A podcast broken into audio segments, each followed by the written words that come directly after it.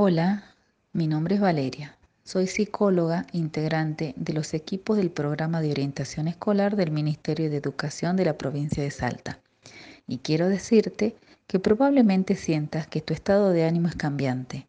Te sientas triste, bajoneado, molesto, enojado, con muchas o pocas ganas de hacer cosas, ansioso o angustiado. Esas son reacciones esperables en estos tiempos.